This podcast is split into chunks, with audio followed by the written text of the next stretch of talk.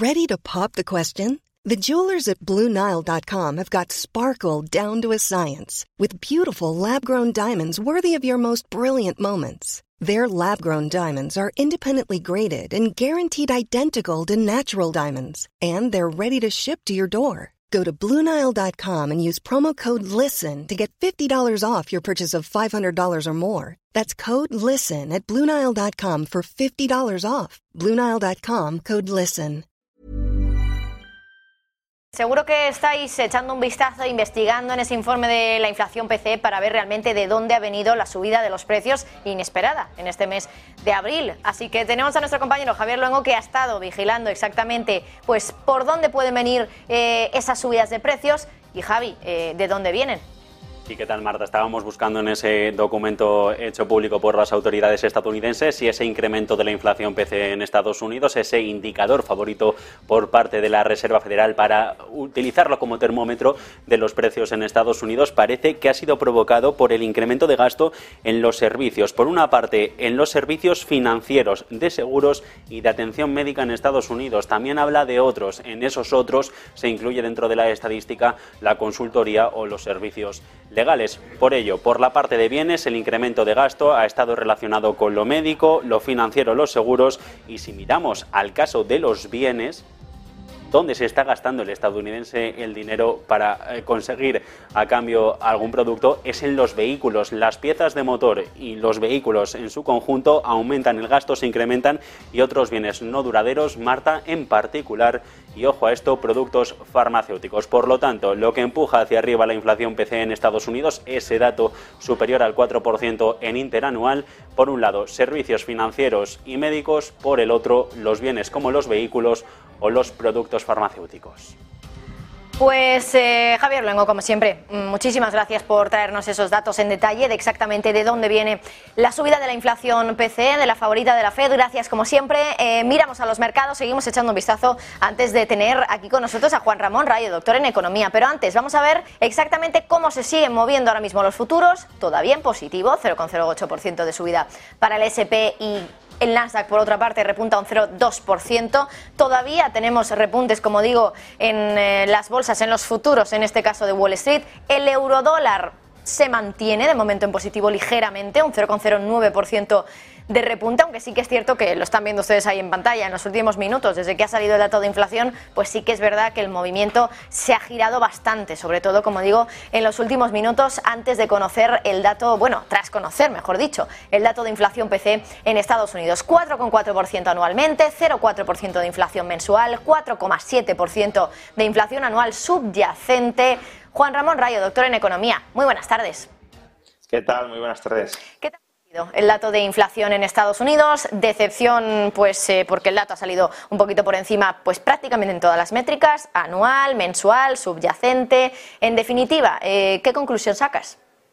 Bueno, desde luego no es un buen dato para la narrativa que pretende sostener que el problema de la inflación ya lo hemos dejado atrás y que, por tanto, después de la derrota de la inflación, solo queda que se vaya desinflando y que los tipos de interés empiecen a, bajar lo antes posible para que no se siga acumulando tensión en el sistema financiero y la probabilidad de recesión no se incremente.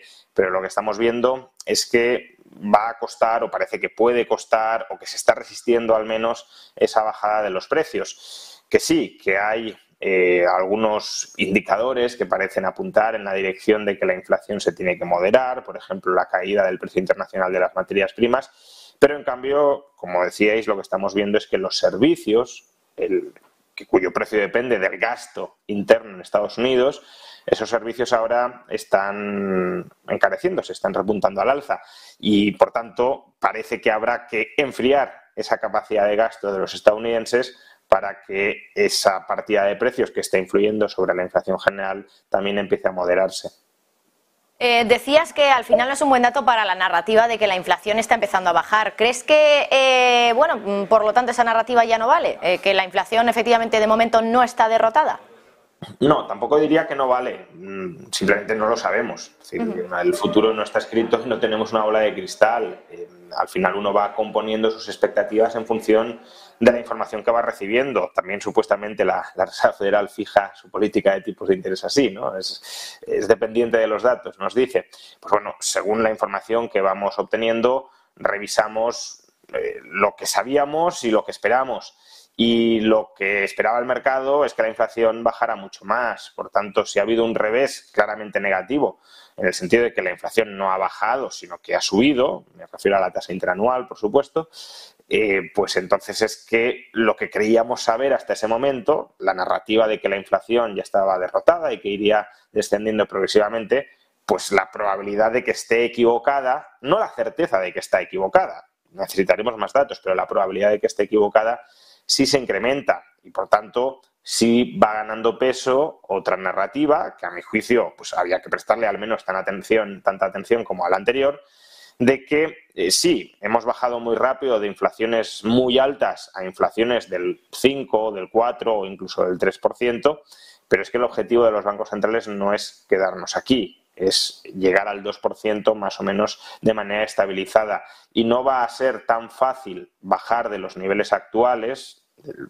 3,5, 4, 4,5, 5%, al 2% sostenidamente si no se mantiene una política de tipos de interés altos y si no se acompaña esa política monetaria restrictiva con una política fiscal más restrictiva, lo cual no acompañaría a ese soft landing que algunos esperan.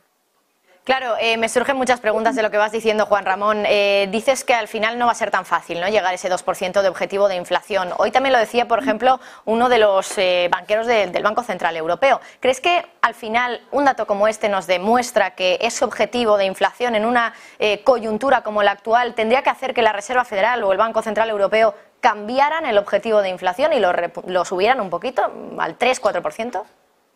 Eh, no, yo siempre me he manifestado en contra de esa revisión en el contexto actual, porque creo que sería una revisión que claramente eh, perjudicaría la credibilidad del Banco Central.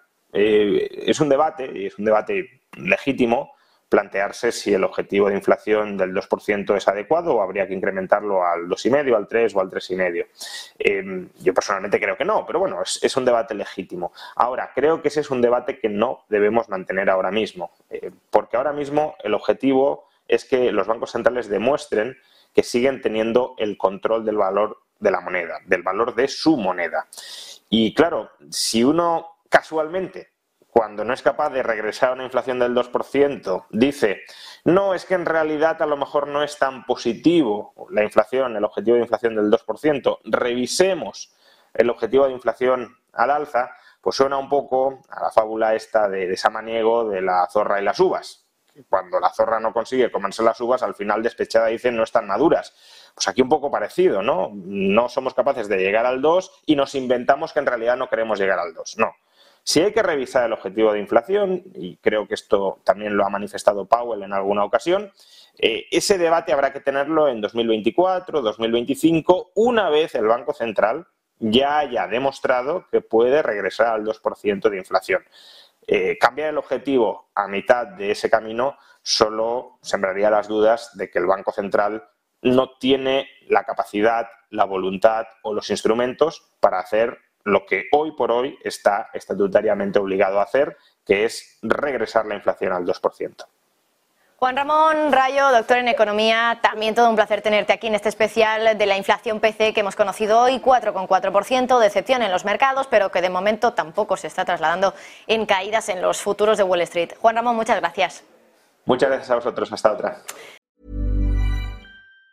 Planning for your next trip? Elevate your travel style with Quince. Quince has all the jet-setting essentials you'll want for your next getaway, like European linen premium luggage options, buttery soft Italian leather bags, and so much more. And it's all priced at 50 to 80% less than similar brands. Plus, Quince only works with factories that use safe and ethical manufacturing practices. Pack your bags with high-quality essentials you'll be wearing for vacations to come with Quince. Go to quince.com slash trip for free shipping and 365-day returns.